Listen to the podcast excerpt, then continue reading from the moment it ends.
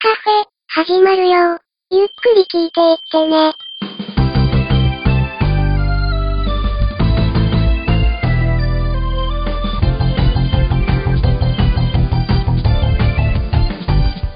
時とともに増える日のように星屑さえないように踏ん張るふっと癒し遅れてるものが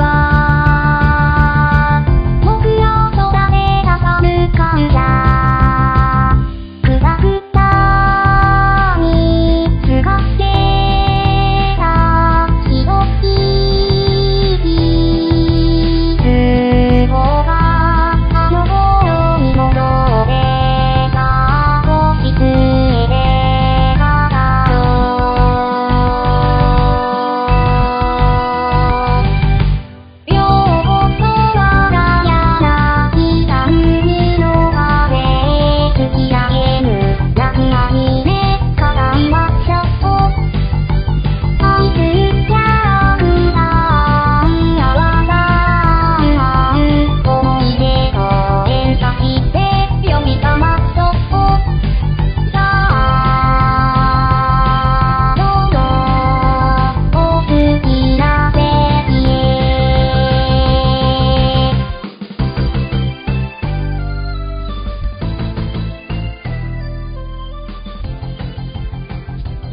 えーどうも、アニメカフェのショーです。えー本日ですが、まあ、準レギュラーのウラキングさんは本日はいないんですけれども、代わりに強力なゲストお二人をお迎えして、コードギアスの回をお送りしたいと思います。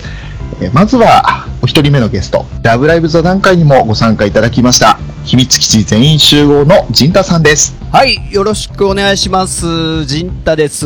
また、来ちゃい ました。よろしくお願いいたします。懲りずに来ちゃいましたので、えいいえー、あ、止めないでリスナーさん止めないでくださいよ。またジンタが来たとか言って、ね、なん、今日はいい話しますから、エッチな話しないん でね。いや、わかんないですけども。はい、ということで、えー、呼んでいただきありがとうございます。よろしくお願いします。 よろしくお願いいたします。そして、もう一方、えーこちらはですね、我々、まあ、アニメカフェを聞いていただいて、それこそそのラブライブ座談会とかも楽しんで聞いていただきました。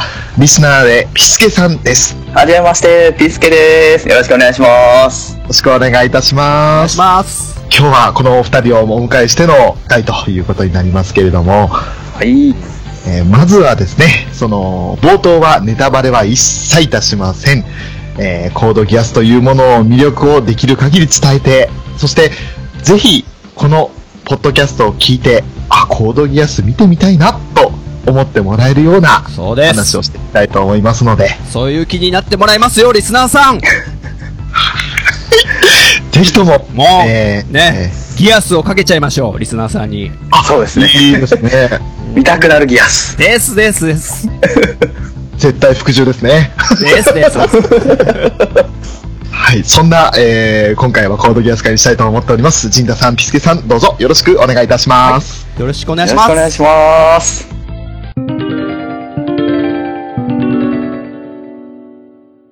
正直申し上げまして、私、ショーは、えー数ヶ月前に、えー第1期と第2期を、さらーっと一周見ただけの状態でございまして、 えーあまりですね、さらっとそ の、いや、さらっとと言いますか、あの、見る、見たときは真剣に見たんですよ。あのーしっかり見て、それで、うわ、楽しい、いい作品だなと思って、で、ただ、その、他の作品、まあ、ラブライブみたいな作品のようにですね、あのー他のラジオとかを聞いたりだとか、あと、劇場版の方ですか、そういったものの方も見たりはしていない状態なので、その点でですね、あの、ちょっと力不足が否めませんので、ちょっと陣太さんとピスケさんに頼りきりになってしまうと思うんですが、いや、よろしくお願いしさんまでしす。ょう。もう僕も、ジンタさんに負けず劣らず、えー、コートギアス大好きなのでほ、ら、えーよろしくお願いします。 あのね、こものうツートップに任せたらもう最高ところですね。おそらく、ビスケさんは、あれですよ。ナイト・オブ・ゼロのね、称号をいただけるぐらいにすごいですよ。エース。そうですね。えーおー誰かさんと、数誰かさんと被ってますね。あの、僕はね、あの、玉木くんぐらいにヘボいんで、あんま期待しないでくださいすぐにやられちゃ うんで。宴会部長で すかそうです、そうです。そういうタイ プです。声だけでかいみたい なね。そういう感じで、お願いします、ジョーさん。えーでは、簡単にまず、コードギアスってどんな作品なんだろうっていう、簡単なあらすじから説明しましょうか。ほはい。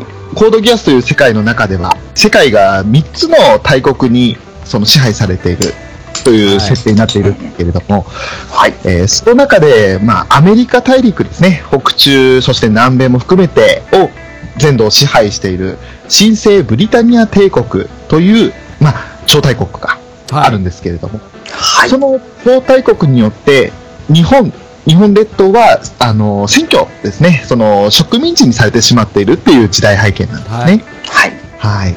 そして、えー、選挙された挙句、日本という名称はなくなってしまっていて、エリア11というふうに言われていると。はい。そして日本人も、えー、11というふうに蔑まれている状態だと。でそもそもなんでその新生ブリタニア帝国は日本に侵攻したのかっていうことを話すと、日本の地下資源に桜大都という非常に、あのーまあ、レアリティの高い鉱石が眠っていると。はい。はい、でそれをめぐって、まあ、日本にそれよこせと言ってきたのがブリタニア帝国だっていう状態ですねはい。宣戦布告して日本を占領して植民地にして支配しているというのがある状況なんですけれどもそんな中でそのブリタニアに恨みを持つ主人公ルルーシュという主人公が出てくるんですけれどもはい。はい。ブリタニア人たちとの戦いというか、まあ、兵士たちに追われながらも、途中で C2 という謎の少女と出会いまして、はい。はい。そこで、あの、ルルーシュは他人に自分の命令を強制することができるギアスという力を得るんですね。で、そのギアスの力が、えー冒頭でも話しました、えー絶対服従、絶対遵守の力というものになるんですけれども、ほい。それを使うことによって人を自由にその操れるというか自分のこうしろといった命令を必ず実行させることができるようになったルルーシュによってブリタニア帝国を滅ぼさんとしようということですねで、まあ、一応素性隠しゼロというふうに名前を名乗って、えー黒の騎士団というものをせ結成してブリタニア帝国に挑んでいくという話になるわけですけれどもはい。はい。はい。ここまでですね、まあ、大体、えー冒頭、4話、5話ぐらいでしょうか。 それぐらいまでの話になるんですけれども。ははい。い。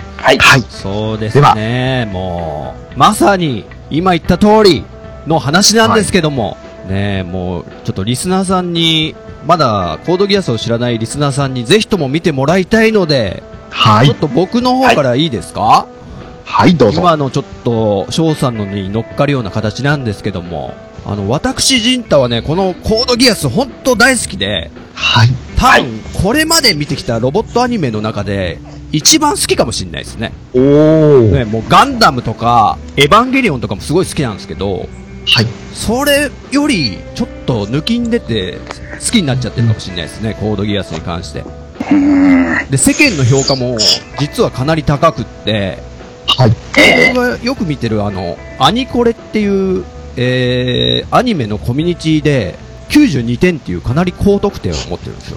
おー。これ、実は2位なんですよね。ちょっと1位が何か忘れちゃったんですけど、これ本当にみんなの点数が入るんで、普通に、例えばちょっとヒットした、あ、コードギアスのなんか亡国のアギトとかはもう60点とかでちょっと低かったりとか、ああー結構シビアな点数つけられちゃうんですよ。ー。はい。その中で92点っていうのはかなり高いぞと。ははいですね。。はい。で、僕なんでこんなガンダムとかよりハマったのかなって思っていろいろ考えてみたんですけど、はい。やっぱ、はいこの物語への感情移入具合がかなり強かったのが原因というか要因だなと思ってますね。なるほど。につかまれちゃったんですね。あの、はい。今、翔さんがおっしゃったストーリーの中で、あの、今、僕たちが生きてる、リアルに生きてる今、2016年の現在で、はいもし日本が戦争を始めてしまったらって考えたことってありますよね。ありません特に最近は、あそうの、ですアメリカじゃなく、隣の国でね、いろいそうろなんですよ問題が起きてそるうんでですすね。ね。うんこのコードギアスは、もし戦争によって日本が敗戦して占領されてしまったら、占領されてしまうんですよ、日本が。で、そういう物語で、で、まさに、今、翔さんがおっしゃった通り、あの、尖閣諸島とかの衝突とか、はい。竹島、竹島問題やら、北方領土やら、ええあと、どこかのミサイル攻撃とかありますね。 うん。でそういう、そういう国からの挑発行動にもしも日本がちょっとでも軍事力で応えてしまったら戦争って起きてしまうと思うんですよ。そうですね。そうですね。で、日本人であれば誰もが不安に思ってる、そんな形をちょっとアニメの中で戦争に負けたらこうなっちゃうんだよっていうのを見せてくれてる。ってことで僕は最初から掴まれてしまったんですよね。で、実際、ブリタニア帝国っていう国に植民地化されてしまって、日本を名乗れなくなっちゃうじゃないですか。そうですね。そうですね。これってすごいプライド傷つきませんなんか。確かうに。ーん。で、11なんて、ブリタニアの11番目の植民地ってことで、11、11呼ばれて、うん。おい、11風情が、おめなんでここで飯食ってんだよ、みたいなこと言われるわけですよ、ブリタニアの人たち。うん。でそういう弾圧とか、で、平気で殺されちゃうし、虐殺とか、日本人が、はい。そういう描写とか、あと、東京が焼け野原になってる描写もあるじゃないですか。ありました。ああ、ありました。ね、でしかもそのブリタニアに抵抗する日本人たちはもしも僕たちが武力で抵抗したらテロリストですよはい。これもちょっとなんか世界的に起こってる無差別テロとかの問題も入ってきてちょっと考えさせられますよね本当ですね。ですね。でそんな中もう日本どうなっちゃうんだろうって見てる中で主人公のルルーシュがはい。もう、ブリタニアぶっ倒そうぜって。ちょっと日本のみんなもっと立ち上がれよみたいな感じで、すごい指導力を持って、そしてギアスという能力を使って、はい。どんどんどんどん、もう、ギアスで人を言いなりにさせられるっていうあの力をはい。持って、おうどうしてくんだろう、このルルーシュ。日本をもしかしたら取り戻してくれんのかみたいな感じで、僕はもう、それで掴まれてしまったんですよね。はい。いなんとか日本を取り戻してくれみたいな。で、そんな、ちょっと重たいテーマなのに、実は、このコードギアスは、もうロボットアニメの楽しさがふんだんに入ってますよね。そうですね。美味しいとこ。で、先ほどから言ってるギアスの力の特殊能力。はい。普通じゃありえない力ですけど、それがあることで、えーどんどんどんどん人を従わせていくし、あと、すごい多くのキャラがもう立ってますよね。そうです。人間同士の駆け引きとか騙し合いとか、ルルーシュが、えー黒の騎士団を率いて、絶対絶命の場面とかもすごい何度もあるんですよね。ありますね。で、そこをどうやってこれ、勝つのみたいな。うん。もう、それが毎回なんか、引きがあって、ついつい見てしまいますよね。で、そんな戦いばっかの中に、でも、学園生活。実は主人公のルルーシュが、学生であるっていう、高校生であるっていう、この事実。すごいですよね、この設定。で、学園生活に戻ると、すごい、なんか、日常的な楽しい笑いのあるギャグ界になったりして、はい。ちょっとホッとするんですよね。ちょっと、休憩ポイントというか、そういうこともこのアニメは、えーうまいこと入れてくれるので、うん。うん、あんま疲れな、疲れないで僕はもう見れちゃって、もう全50回ですか前期、えー、1期そうです2期合わせて、はい。 15話ずついますんで。すごいですよね。ええで、あと、いわゆる恋の話とかもいっぱいありますよね。もう、学生、恋の話、ロボット、で、ギアスっていう特殊能力。こんなエンタメ、エンターテイメントの美味しいところ をもう惜しくもなく投入しまくって、しかも物語が全然破綻せずに、もう見事に終盤に向けて進んでいくあの感じは、もう大傑作だなって僕は思ってるんですよ。なるほど。はい。間違いないです。ルルーシュはどちらかというと、その、まあ、話の世界観的には悪役の立場になるわけですから、はい。今、最近、昨今はね、あの、だいぶ、その、敵とか、その、味方敵っていう区別だけじゃないんだよっていう作品はだいぶ多くなりましたけれども、はい。このコードギアスほど先進的にその話題を取り上げたのって、きっと当時はなかったんですよね。そうみたいですね。2006年の作品で、その頃は、本当になかったみたいです。ですよね。はい。コードギアスって普通の作品と違って悪役の視点から描かれてるっていう作品らしいです。はいはいはい。あ、はい。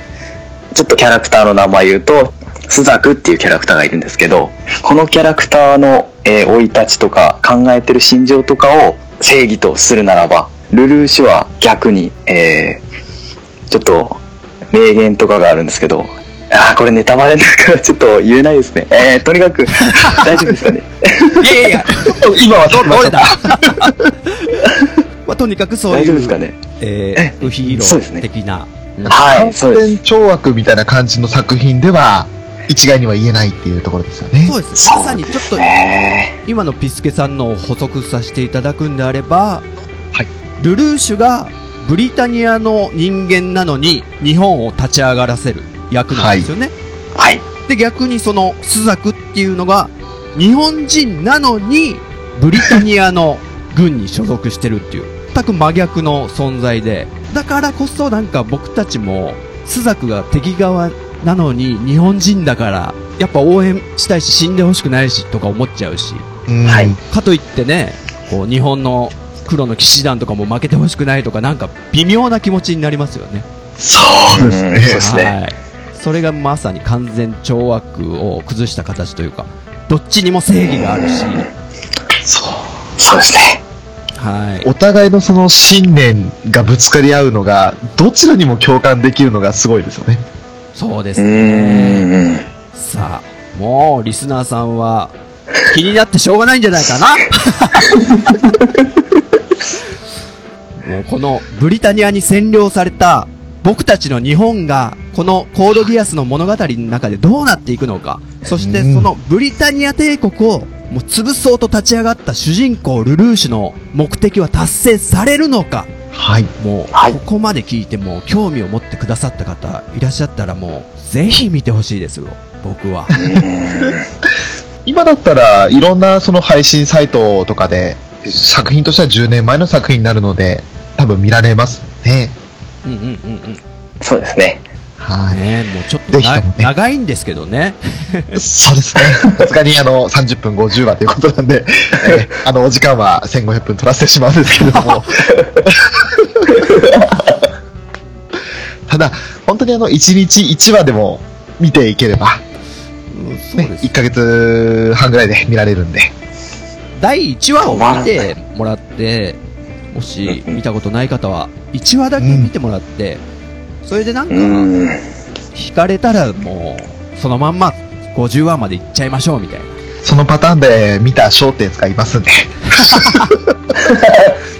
いや、本当にあの、はいこのコードギアスを見たきっかけは、あの、まあ、今、陣太さんが熱く語っていただいた内容、本当に何も知らずに、単純にあの、この作品は見た方がいいっていう厳選されたアニメ10選ってやつにこれ選ばれていて、はいはいはいはこれを見て、おー、そうなんだ、そういえば、直樹もなんか以前話してたなって、結局見ないでいたなと思って、何気なくその、えー無料期間の間に見たんですけれど、もう、正直言って無料期間があと数日って差し迫っていたのもあって、一気に見なきゃって思って見たんですが、ただね、あの、面白かったからこそ一気に見られましたね。い。あ、次が気になっちゃいますからね。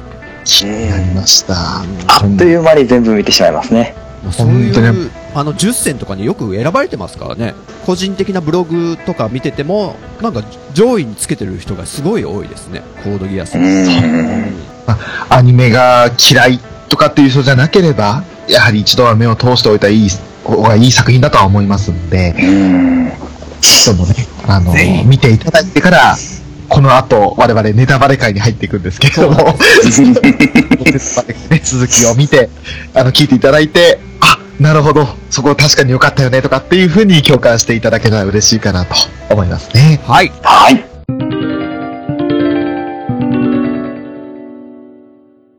さあ、それでは、えー改めて注意を促させていただきますが、これからはネタバレ含みますので、えー見ていない方、そして、これから見ていただく方は、できれば止めていただいて、その見た後に聞いていただけると嬉しいなと思います。はい。はい。では、いきますか。早速ネタバレですよ。行きましょお願いします。はいもう最後のエンディングいっちゃうんですよね。 それ、前配信した回でいきなりあの話しちゃった WAT のがあったんですけど、あ、そうなんですか。それはもうあ の、そういうネタバレいきなり最後はまずいですね、今回は ね。その黒の騎士団がどうなっていくのかとかっていう話をしつつ、好きなキャラクターとかの話をしていきますか。そうですね。あの、僕、その前に、ピスケさんにお聞きしたいんですけど、いいですかはい。コ何でーしょうドギアスのどこが好きですかえー、一言で言うと、は僕の中では逆転劇ですかね。ああー、なるほど。の、ルルーシュの知略によって、絶対絶命になるはいはい、黒はい。の騎士団。はい。あのー、ルルーシュがもう一人単身で行ったりしますからね、あの、敵の軍隊の中そうにですね。はい。もう、あの、ルルーシュの頭の中で、一瞬にして、7つとか、十何個とか、通りの戦略が一瞬で練られる男っていう、 あチェスとかでも、はい。そうですよね。あああのー、ええまさにそのほぼほぼ言葉が出るのが、あの、魔王の、魔王と対そう峙ですするときに、はい。はい。君すごいね、7個のことを一緒に一気に考えたね、みたいなこと言われますよ。そう、そうなんですよ。もうルルーシュの考えてることがわかるっていうので、7つもいっぺんにっていう。もう、頭がいいんすよね、ルルーシュが本当に。いや、あーもう。確かにそれ魅力です。はい。うんそうなんですよ。そこですね。一番気持ちいいところっていうか、見てて。うんうんうんうんうんはい。そこだけでも、リスナーさんに伝わったら、もう 全部、一瞬にして見ちゃうんじゃないかなっていうぐらい。今聞いてる方はみんな、うんうんうん、そうだねっていう感じですよ。いや、そうだといいんですけど、本当に。僕はあの先ほども熱弁したんですけど日本が占領されるっていうこの設定がリアルに描写されてるじゃないですかそうですね。で被災地の戦場となった場所がもう、はい。えー、瓦礫になってて建物とか全部倒れててはい。でそこにお墓が建ってたりとか人を探してますみたいなうちのお父さん知りませんかとか張り紙とかしてあったりとかはい、はい、本ありま本した当。になんか、いわゆる災害が起き起きた後のそういう描写とかも結構細かくあって、はい。それがすごいリアルで、で、そんなリアルで細かい描写がある中で、ギアスっていう非日常的な力はい。が出てくるのがまたすごい引き立つなと思って。うーん、確かに。いわゆる何でもありの世界にしちゃうと、あんま物語として魅力がないんですよね。でも、本そ当うでにすね。リアルな日本という世界で、普通に日常がある中で、そのギアスが存在してるということで、はああ、面白いですよね、本当に。い。そうですね。そして、ギアスが制限付きなのもいいですね。あ、いいですう ね。ん。あそこに制限がないと、もう、スーパーサイジン状態ですからね。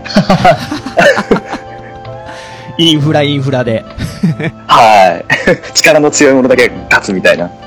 基本的には一度、ね、あのー絶対服従の力をかけた相手には二度と同じ力はかけられないっていう制限があるのはいいですよね。そうですね。で、ちゃんとルルーシュがちょっとずつ確認とかするじゃないですか。はい。はい。 で、あの、一体何日間このギアスが、絶対服従の力が持つんだろうってことで、なん か、ありましたね。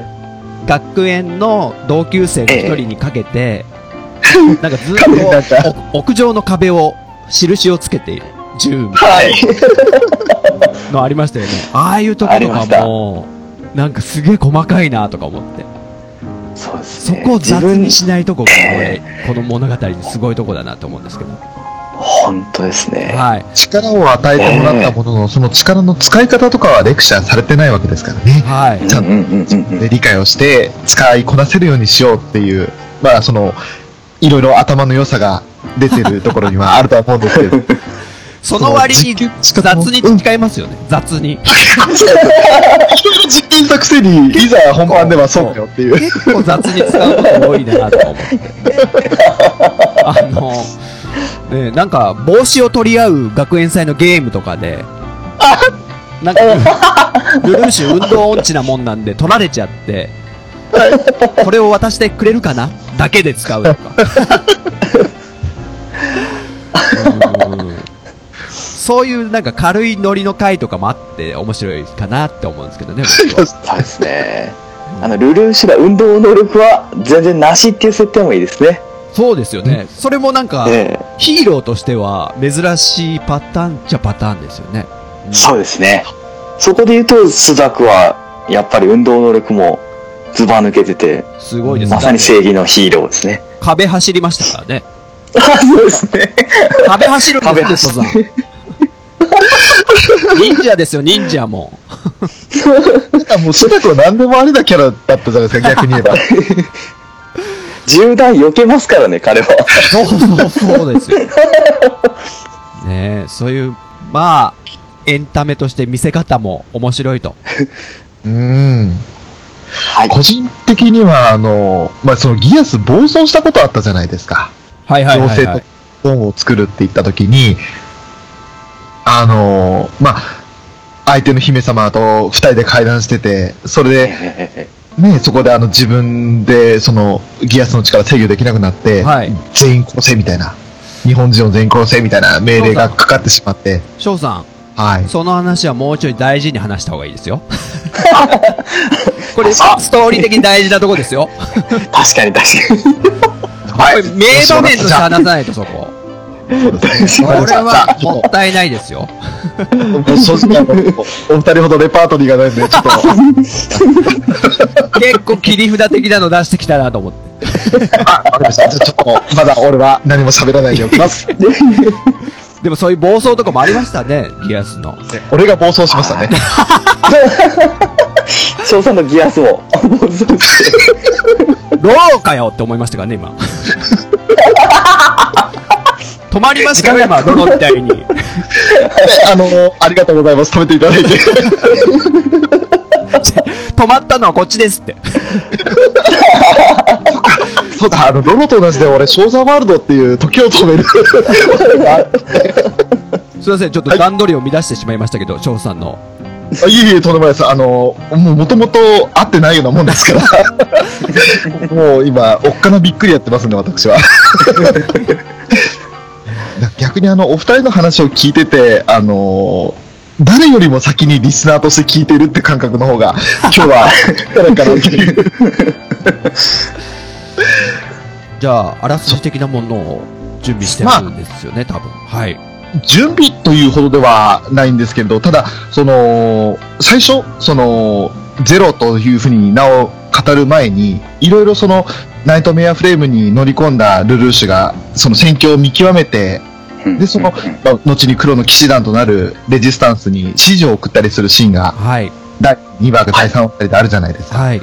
はい。もうあの時点で結構盛り上がってて、結構その指揮官視点の主人公って、それまでの作品にも少なかったと思いますし、おうおうおうああ、確かに。前線で、ナイトメアっていうか、モビルスーツみたいに乗って戦うヒーロー的なのが多かったってことですね。はい。そうか。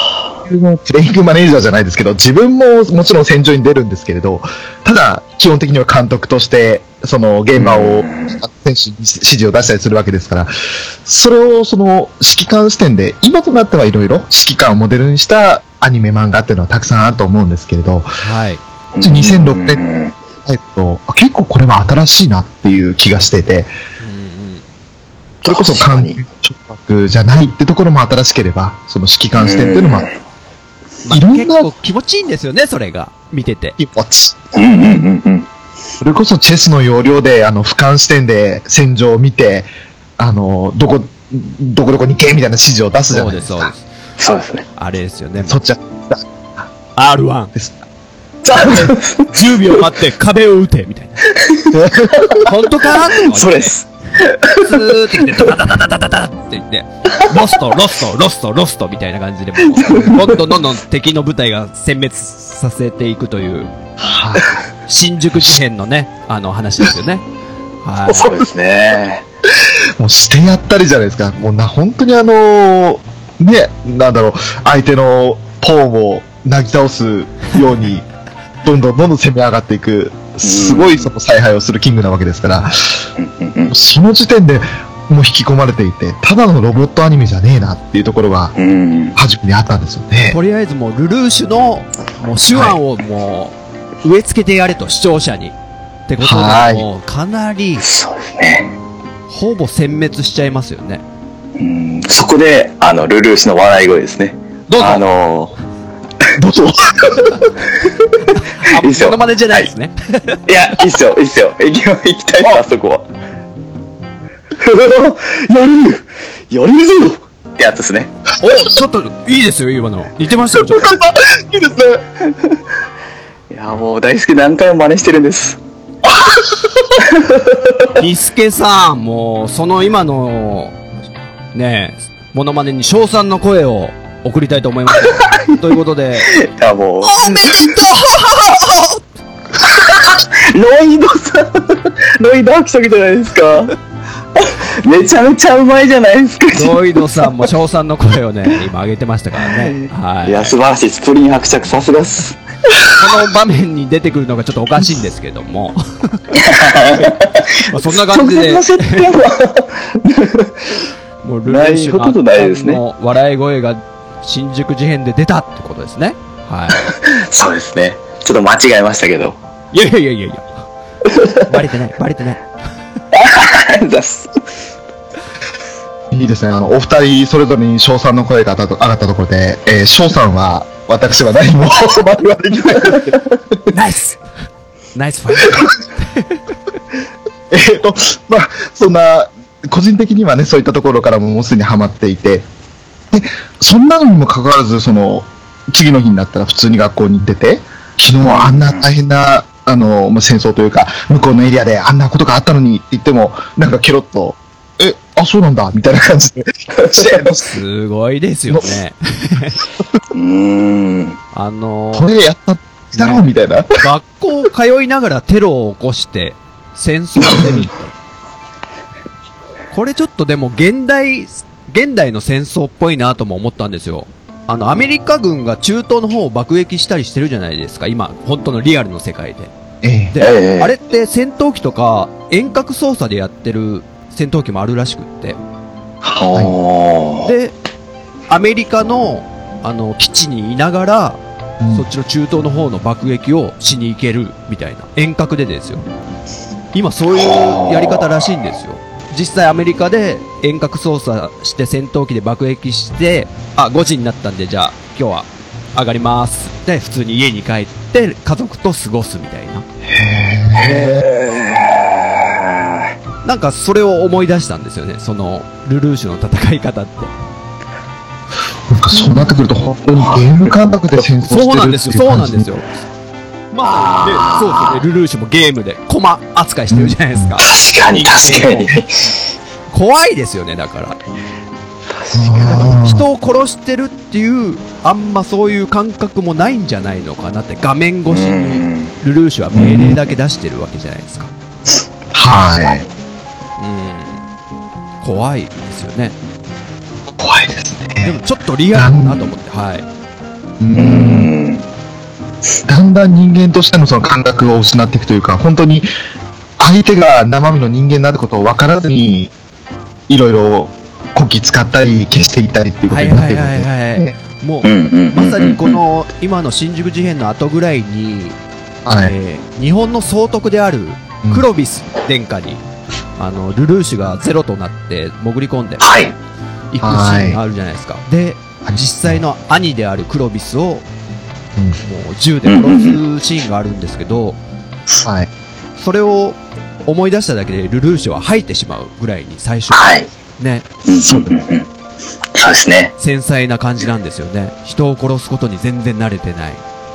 うんはいうんその描写もまたなんか、なんだ普通の学生だったんだなとか思って、ルルーシュが。またリアルだなって。そうですね。ねあの、腹違いっていうのもかなりリアルですね。 プロビスの関係え。が。うん確か子供が100人以上いるんですよね。あ、そんないるんでしたっけしあ確か、えーっと、その番組に出てないーはい子供とかもいろいろたくさんいて、その設定資料集とかを見るといろいろ娘とかいろいろ100人ぐらいいるらしいですよ。うわ出すとちょっと盛りすぎたかもしれないですけど、何十人単位では出、たと思います。もう妻自体ですよがね100人ぐらいいるようなことは言っええてます、えええ物語の中で。はい。大え戦変。争なんですよね。あの、息子たちの中で誰が王になるかっていう、ブリタニアの。そうです。うんダニア、えー帝国の、えーはいシャルル。シャルル。はい、シャルル・ジ・ブリタニアですね。はい。はい。おすごいな、フルネームで。 まあ、そのやり方で、実際子供たちが争ってるというか、王位を取るために、はい。そんな陰湿な戦いはないですよね。そうですね、その描写はそこまではないですね。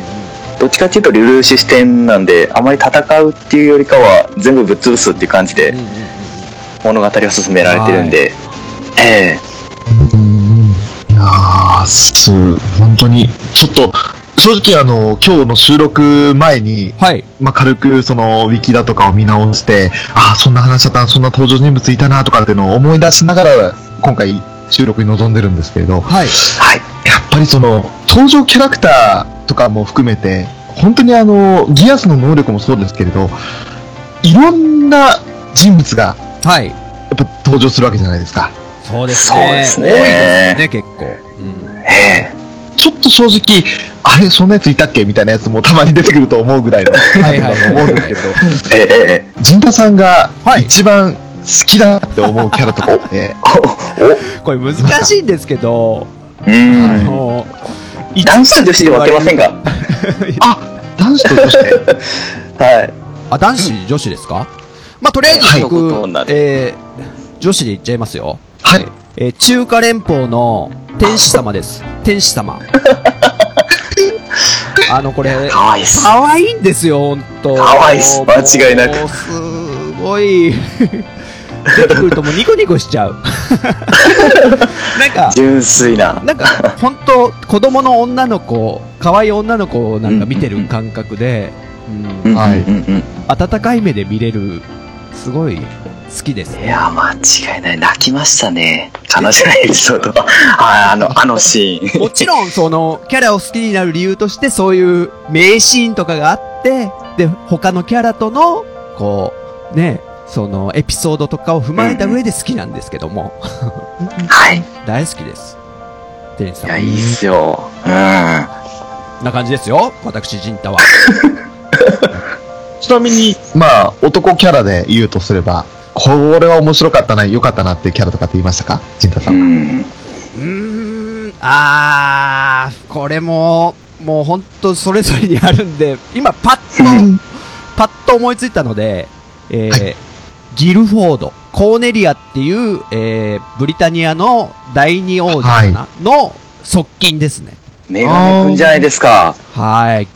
彼の、なんか、その、コーネリアにずっと忠誠を誓って、はい。は戦いい。続ける、あの、このコードギアスの中でいっぱいあるんですけど、そういう主従関係、あの、えね、上司がいて、その、好き従う、慕ってる部下たちの、そういう関係とかも好きな中で、このギルフォードの、その、姫様に対しての、はい。うー。うんん、慕う姿はなんか、すごい好きで、で、結構、確かに。コーネリアが行方不明とかになっちゃったりして、で、そんな中でも、ギルフォードは心配しつつも、ちゃんと舞台を、そう。そうですね。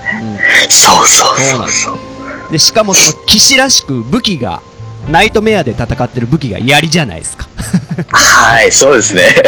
なんか騎士道って感じですよね。 なんか間違いないで確すか、あの、ルルーシュと1対1でナイトメアの戦いみたいのするときも、 なんか他の武器は捨てるみたいなことになったときに、槍一本で行くみたいな。うんみたいなシーンがあそるんうですけど、そうそうですね、ありましたね。かっこいいとか思いましたけどね。はい、それを、 はい。もう、それはあれですね、あの、あれです。ルルー氏は、えーいいように利用しちゃいましたもんね、最後はね。そうですね。そう確ですまか、中華あ、レギアスをかけあれて、ですうよねん。あ、そうです、そうです。ギアスかけられないように結構対策してたじゃないですか、ギルフォードも。はいはいはういはんでもやっぱり結局その、上手取ったルルーシュによって、それこそコーネリア、ルルーシュのことをコーネリアだと思えみたいな感じでしたっけい。そうです、そうです。もうまさにこのはいギルフォードの忠誠心を逆手にとって、うんうんえええー、ルル 汚い主人公。ギアスを使って、で、なんか、襟を、襟を直すような仕草を見せたら、あコーネリアだと思えみたいな感じで、うん。あ、はいはい。で、これ、ちょっと、後々調べて知ったことなんですけど、はい結構ルルーシュしつこくそれやってるらしいんですよね。おい、ギルフォード見ろ、こっち。おいおい、襟直してるぞ、早く見てよみたいな感じらしいんですよ。だから、その後のセリフが、ルルーシュが、おう、やっと気づいてくれたか、みたいな感じなことをあえー、それは分かんなかったですね。はい。ということで、僕は、男子、ちょっとギルフォードあげましたけど、まあ、他にもいいるんですけどね。まあ、それは、おい二ますいます。人にお任せし ます。はい。そんな感じですよ。キスケさんですね。あの、男女それぞれのキャラで。そうですね。男、迷うな。3人ぐらいあげるけど、一番はやっぱり、一番はやっぱりルルーシュですね。おおあはい、やっぱ主人公、うん。この人が好きだから僕はコードギアスを見たっていう。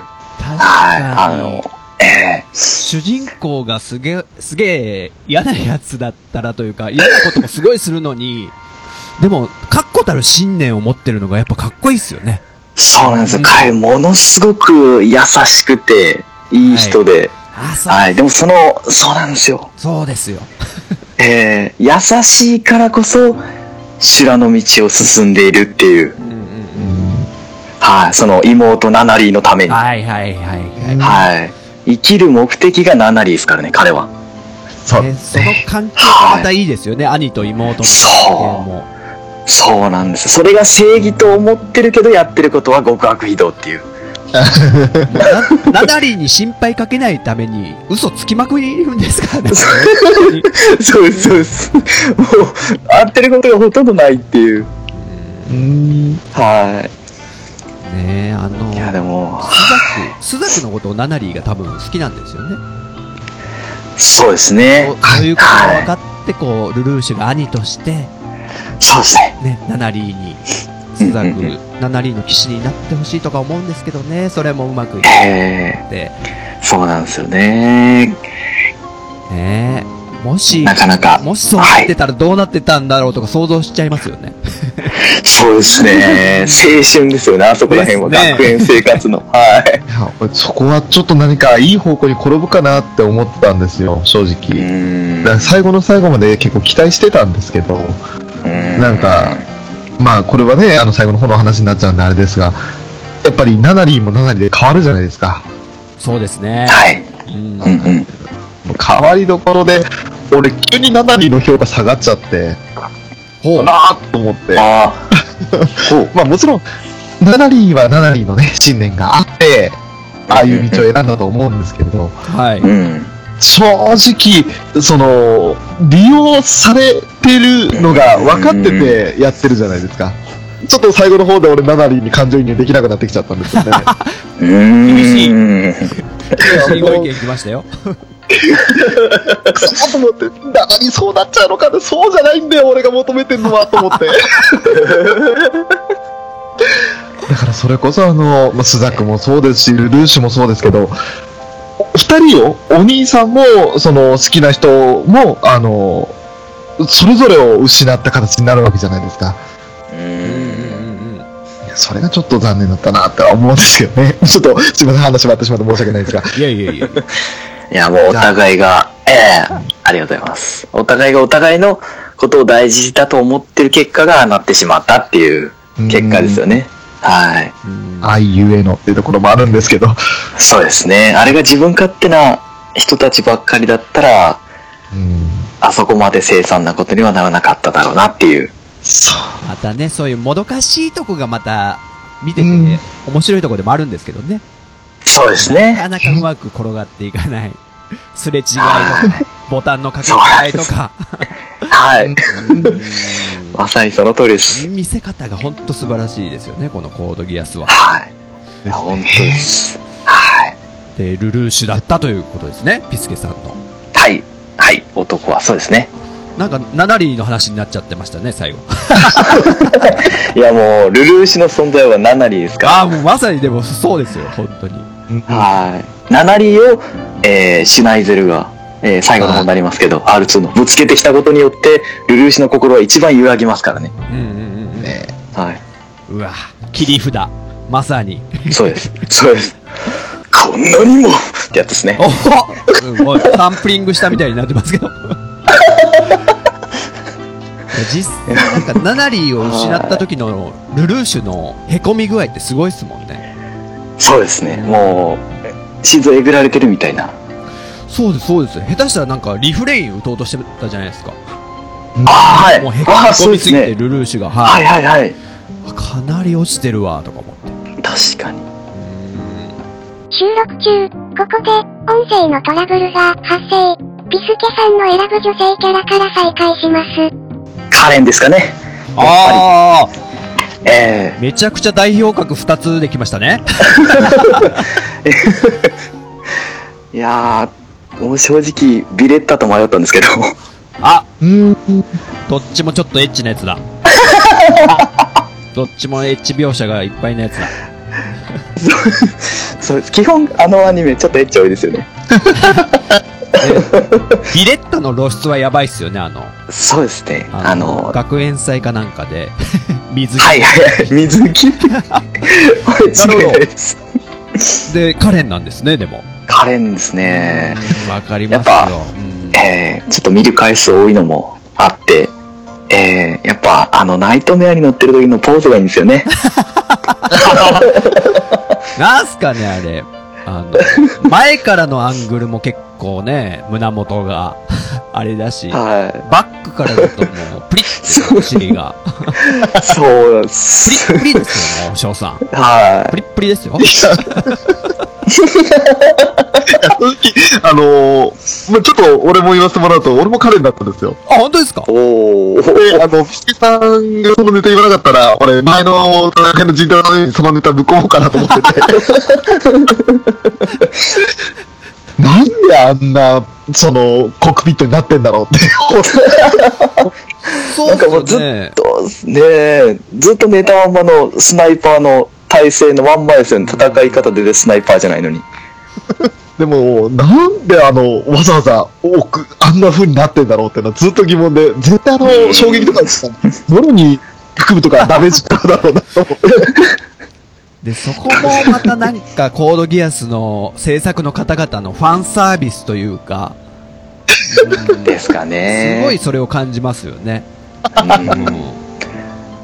スタッフは多分やっぱグレン好きですね。絶対に。あー、そうえーですね。はい。めちゃめちゃかっこいいじゃないですか。かっこいいっかっこいい。いっすね。はい。もうカレンが乗ってるからやっぱりグレン好きなんですよね。うんうん あー、なるほど。はい。 成長していきます ね。そうです、そうです。はい錦になって、何でしたっけ、難しい名前になりましたよね。なんか、せやあれやこでしいすやつですよ。あ、そうです、そうです、そうです。飛べるようになりましたもんね。そうですね。はで、結構名前も知られてるっていう、ブリタニアに。い。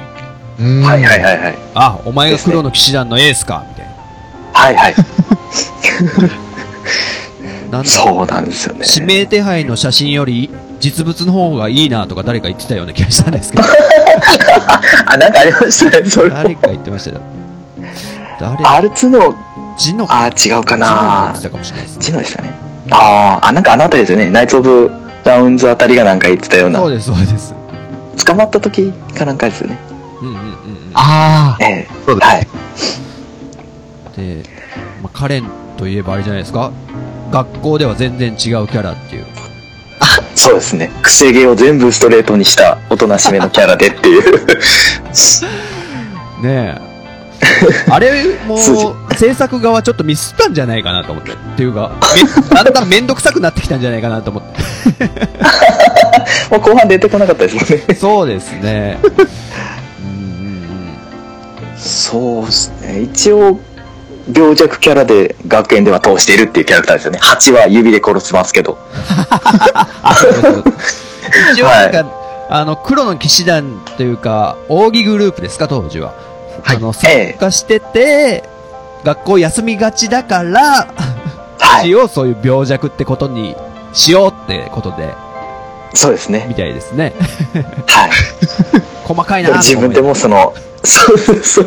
そのキャラはちょっと面倒くさくなってきたんですよね。そうです。カレン的にも。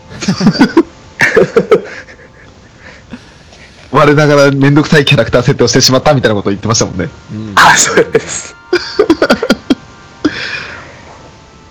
ですかね。あと、やっぱりルルーシュへのうん、ルルーシュっていうか、ゼロへの一時差っていうか、あはー、い。なんか、ゼロが攻められる場面とかでも、一人だけかばったりとかいうシーンは多かったですもんね。そうです、そうでうす。んゼロを疑うのみたいな感じで。かなり慕ってましたね。はい。ああ、だからやっぱルルーシュだって分かった場面とかは、そうです、かね。なり現実を受け止めきれてないなって、描写でしたよね。うんううんん、そうですね。もう、ショックでしたでしょうね。 置いていっちゃって、置いていっちゃったんですもんね。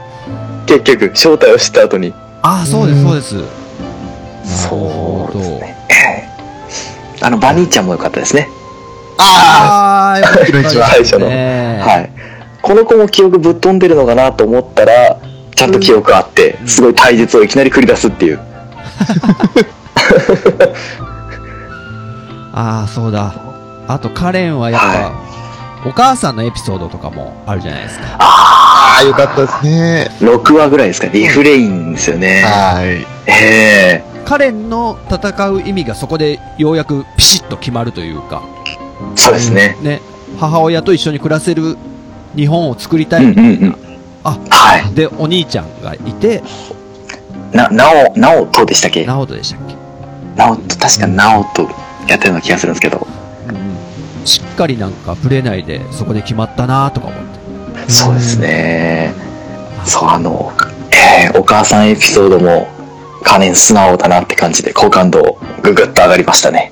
うんですよね。はい。お母さんは。ないんか近くにいたかっただけで、みたいなそうでこすとをはい。気づくんですよね。ええでそうですね。いわゆる使用人として使われてる姿が本当は嫌だったけど、そういう理由があったと。カレンの近くにいたから使用人で使われてたと、みたいな。そうですよねいい。誤解やったんですよね、たいいだエピソ単ーにド。ですね、あれは。ははい。いいエピソードですね。いや、もう、カレンに関しても止まらないんで、もうそろそろちょっと置いておきます。い。なるほど、なるほど。さあ、翔さんはそうですね。まあ、女キャラは、カレンがまず1番ではあったんですけれど、はい。 2番で選ぶとしたら、そうだな、ユーフェミアですかね。おー、なるほど。いいですね。うん、やっぱりあのーまあ、さっきちょっとね、言いかけてしまったところもあったんですけれど、行きましょう、じ ゃあ。あの楽しいのー、 まああ結強すぎた局、んだね、そのキャラを好きになるには、そのエピソードがあるわけうんうんで、うん翔さえん、例の、あのエピソードを、あそこら辺の話を機に、このユーフェミアが好きになったってことで、ちょっと聞かせてくださいよ。そうですね、はいあのーすごくいい子じゃないですか。そうなんですよ。うん本当に。何に変えてもまずはいい子で、えー 本当にあの、まあ、あと相性のユミっていうのも可愛かったんですよね。あーでも呼びうーん。ねね、本当にあの、ルルーシュとも、ね、あの、お互いのことをちゃんと信頼し合ってて、で、あの、新しい国を作ろうって、その、ルルーシュが求める国を作れるように私も力を、あの、貸したいっていうことを感じて、それでその行政特区日本というものを作ろうというふうに発案をするわけじゃないですか。うんうんそして、そこにね、あのーまあゼロを受け入れるっていうところで、あのまあスタジオみたいなところを作って、そして、二人で話した時はい。なんでそうなったかなって俺はエピソードあそこはいつも。いや、本当に、そ、そこに 行くまでなんか、このユヒが、あの、日本のことをすごい考えてくれてるじゃないですか。そうう。ん日本人もブリタニアの人も平等に暮らせるとこを作ろうって一番いいじゃないですか、その、そう。はい。ルルーシュも戦いでなんとか日本、なんだ、ブリタニアぶっ潰すとかもうね、そんなこと言ってて、うんうん。で、スザクも軍隊の中から直すみたいな、どっちの戦いかよ。でも、ユフィが言ってることはもう話し合いとかで、誰もうんうんうんうん苦しまずみたいな、あそれこそ理想だよってもう見てる誰もが思うんですよ。で、そうそうそうそう。主要キャラの中でも一番中立な人だと思うんですよね。うんうんうんうん。スザクとも、もう騎士として、スザクも慕ってるし、で、ルルーシュもすごい仲いい、昔から仲良しだったとか、うんそうそうそおう。姉さんにも好かれてる、コーネリアにも好かれてますう。んうんうん。うんうんうん。で、お兄さんとかも全ての人にも好かれて、さあ、ゴそうールデンドック日本、お、すごいすごいすごいってとこまで行ったんですよね、翔さ行ん。ったらですね、はいはいうんうんうん。そして、そうす。そして、ルルーシュのバカ野郎、バカ野郎と言ってはいけないんですけど、本当になんであそこでそのギアスの暴走なんてことをさシナリオ組んだからと思って、いやー、すごいルート変更ですよね、あれ。物語うんあの見てて、あの、口開きましたもん、アングリーとしましたもん、嘘だろうと思って、絶対グッドエンドに向かってたのに、出たのに、もバッドエンドのすごいになバってまッしたトになっよねたんですか。そう。そうそしかも4人4つの暴走の命令内容が日本人を殺せですよ。う。うん。いや、あのーんその後、その、二人の部屋の中が出てって会場に戻った時のユーフィーが言ったセリフが、日本人の皆さん死んでくださいですよ。うんうんうん。おいおいおいと思って。ほんで、なんか片っ端からね、あの、マシンガンで撃ち殺していくっていう、な、ええー、みたいな、その描写もまた凄惨ですし、いやー、マジかマジかって思いながら、いやあの、その時また、深いルルーシュと同じ気持ちで、止まれみたいな感じになって見てましたね。本当にあの、まあ、ルルーシュも自分がそういった命令をかけたわけじゃないから戸惑っていたと思うんですけれど、あれは本、当にあと、その後あの、まあ、一連のその虐殺が終わって、あの、あれ、輸送中なのかな飛行機かなんかで、あの、スザクの姿が見えなくなって最後息引き取るじゃないですか。えシーンがもう、本当に、うわーって思っちゃって、すごくなんか、あの、え。そうですね。あったですね。自分の中ではもう、日本は完全に行政特区日本が完了したっていう思いのままで、須田君の手を握ってるんですよね。そうそうです、そうです。ええいやー、誰も悪くないっていうのが一番切ないですね。いやー、すうまくいった世は界、い見たかったな。いやー、本当に。もうね、この、ユキはね、あの、ひもう、うん、ダメだ。これ以上語ると涙出てきそうになってきますね。コードギアス泣けるんですよね。ちょっとき、あれはきついですよね。で、もうユフィは歴史的にも名前残しちゃうわけじゃないですか。いわゆる虐殺、日本人を虐殺したみたいな。 悪い方で残っちゃいましたね。虐殺控除っていうお名がついちゃったんですね。はい。はいはいはい。はい。でまたお姉ちゃんがコーネリアがもうねえ呆然自失 状態になっちゃってうーんそうですうんあのユフィが、なんでっていう感じでしたもんね。うんうんうん。それ理解、苦むよって。 うん、もう、ただまあ、ちょっと、ね物語としてはすごいですけどねすごかっそたうで。ですすね。まさかですもんねほんコードギア。アスの魅力じゃないですか。そうですね魅このあたりが、もうぶっ飛びのストーリーの連続が。もう、最初の頃、ね、この収録最初の頃に陣田さんに止められなかったらいきなりこの話をしそうになったぐらい、個人的 な、コードギアス全体の中で最高のエピソードを。一番 の結構なピークだと思うんですよねこの話確かに。重要なシーンをいきなり語ろうとするショーって いう。ねあちょっと、それとは別の意味で、本当にあの、泣けたのは、最初あの、陣太さんも天使様が女の子キャラで好きだって話してましたけど、ええその天使様の付き人で、リーシンクのエピソード、まあ、その、リーシンク自体も良かったですし、うんあとはうんうん、うんリシンクと天使様の二いいですね人のその、そうそうあれも、真空って、こう、あの、親指と小指立てて、くるくるくるって、はいはいはい真空っつうの。覚えておられた天使様覚えておられたみたいな。ね、すごいですよね、そうですね真空がずっとお守りするっていう約束のポーズだったんですよね確かあれ。ねさるあの、約束のちぎりを交わす時の、あの、手のはい方という か、非常に優秀なシンク、その、パイロット兼、あの、知略家というか、なんか、ルルーシュ並みの頭の良さを持ってるじゃないですか。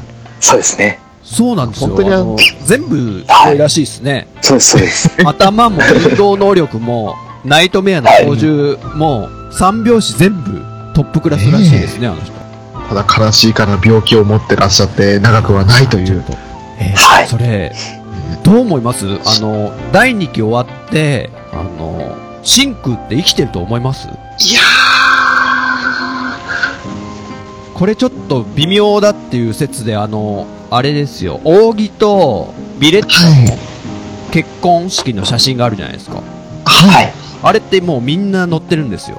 でもその中に、おー真空だけいないらしいんですよ。うわーあだから、もしかして亡くなっちゃってんじゃないのかって言われてるんですけど。あーーそれは、やっぱりえー、とかも本編だったられなかったですけど、なんかその外伝的なラジオとかとかでも、ドラマと CD とかでも語られてないんですかね。どうなんでしょうどうなんですかねあの扇が最後えっとまあ扇が大統領日本のその主席になるじゃないですかはい。はい。で握手してる時に後ろに真空っていましたっけああ、どうでしょうなんかあの時いたような思いもあるんですけどちょっとそこはおぼろげで覚えてないんですけどなんかあまだ生きてるのねみたいな感じで逆に思ってしまって血あんだけ吐いてるのにまだ生きてるみたいな感じでちょっと思ったりもしたんですけど多分、中華連邦がダメなんじゃないですかね、医学が。だか あら、ーブリタニアの医学をもってすれば、もしかしたら、真空の病気良くなったんじゃないかと思う、そういうポジティブな考えもあるんですけど。だ って、じゃあそうですね魔王があんだけ警官に撃たれて生きてたんですよ。そうですね、ブリタニアの医学はすご い。そうそう、そうやって言ってたじゃない。はい。確かに。結構皆さん、大怪我しつつも。じゃあ、療養中っていうことで、そう映れなかったっていうこと考えたいですが。ね。はい。うんいいですね、なるほどそれもう店員様が救われないですもんね。うそうでん。すえね。あれ、そのね結婚式の写真で天使様映ってたんですよね。映ってます。笑顔だったですかね、天使様。笑顔です、笑顔です。えああ、じゃあ、生きててほしいですね、そしたら。えそうです。だって、その、なんだ、天使様をた奪還して、真空も黒の騎士団に入るみたいな時に、はえい。はい。あの、あの、なんだっけ、あの、なんとかベルトって、 あの、諜報委員の黒の騎士団の何でしたっけなんあ、リートハルトですかあ、ディートハルトですね。リードカット。ディートハルト、ちょっと違いました。ディートハルトが、えー日本人の誰かと天使様を結婚させようとするんですよね。ああ、はい。政治ありま的したに。ね。ええええはいあの、でルールシむちゃくちゃ考えてるやつですね。ゼロも、ルルーシュも、 お、それいいんじゃないかっていう中で、女の子みんな反対するんですよね。 はい。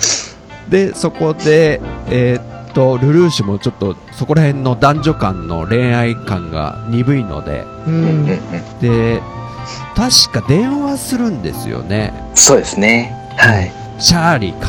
シャーリー。そうですね、ちなみにはい。そうです。今なんかこう、えー政治的に 結婚を考えてるのがいるんだけど、でもその人は、その女の子は好きな人がいるみたいで、つったら、うん。絶対ダメよその、絶対好き同士が結婚するのが一番いいのみたいなね、すぐやられちゃって。あはの、恋して。あ、あそこ結構好きなんですけど、あのシーンも。 そうか、い。心ルルがー、シュ、心そうがですね。